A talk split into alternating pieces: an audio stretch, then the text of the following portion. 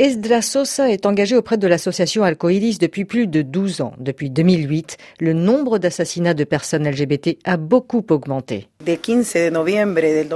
Au 15 novembre de cette année, nous avons déjà comptabilisé plus de 326 personnes LGBT assassinées sans qu'aucun de ces crimes n'ait été résolu en toute impunité.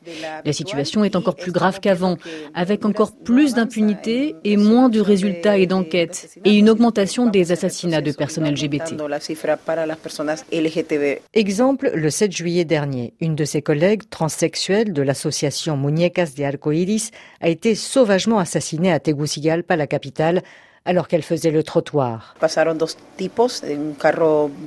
Deux types dans une voiture verte sont passés et ont tiré plus de 20 balles. Pourtant, la première balle l'avait déjà tuée, mais ils l'ont mitraillée en forme de croix. Elle avait déjà été attaquée une autre fois. On avait tenté de l'égorger avec un couteau et elle s'en était sortie. Elle avait demandé de l'aide à un mécanisme de protection qui existe au Honduras, mais personne n'a rien mis en place. Arco Iris lui a trouvé un endroit sûr pour se loger pendant un certain temps. Mais notre association ne pouvait pas lui donner beaucoup d'argent et elle se prostituait pour gagner sa vie. C'est là qu'elle a été tuée en faisant le trottoir. Au mois de novembre, l'enquête n'avait toujours pas avancé. L'impunité est quasiment totale et il est très difficile de trouver des avocats pour représenter les victimes et faire avancer les enquêtes, explique Esdra Sosa. Je me suis lancée dans des études de droit parce que je me suis rendu compte que beaucoup d'avocats ne voulaient pas défendre les homosexuels, parce que soit ils sont considérés eux-mêmes comme homosexuels, soit ils sont ciblés comme des personnes à abattre parce qu'ils défendent ces droits LGBT. Donc je me suis dit, puisque personne ne veut défendre les homosexuels, eh bien je serai avocate. Mais souvent les menaces sont trop fortes. Beaucoup prennent la route de l'exil pour se mettre à l'abri et tentent de se réfugier aux États-Unis ou dans les pays voisins aussi très violents comme le Guatemala et ceux qui le peuvent en Europe. On est très peu à vouloir rester au Honduras. Pour la plupart, la solution, c'est de fuir, parce qu'il ne s'agit pas uniquement de menaces contre nous-mêmes, mais aussi contre des membres de notre famille.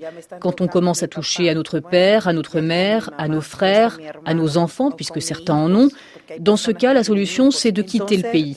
Toutes les semaines, deux personnes LGBT quittent le Honduras. Malgré le danger, Esdra Sosa, elle, compte bien rester au Honduras. Oui, je me sens menacée. Je suis une des voix connues du combat pour les droits des LGBT, mais je n'ai pas besoin de changer de maison tous les jours. Je ne fais jamais les mêmes trajets, mais en fait, ça ne sert pas à grand-chose. La police a accès à toutes les informations sur nous. Ce ne sont pas seulement les autorités qui peuvent nous menacer, mais aussi les bandes criminelles qui contrôlent nos quartiers. Avec Donny Reyes d'Arco Iris, on sent toujours cette peur, mais on ne veut pas abandonner le combat. Je n'ai jamais ressenti le besoin de demander l'asile dans un autre pays. Ce combat ne va pas s'arrêter avec ma mort. Esdra Sosa est venu en Europe pour tirer la sonnette d'alarme sur les menaces permanentes et les assassinats des personnes LGBT. D'autant que les États-Unis ont obtenu du gouvernement hondurien que le Honduras apparaisse comme un pays tiers sûr pour freiner l'immigration. Un accord contesté par plusieurs associations honduriennes qui demandent désormais sa suspension.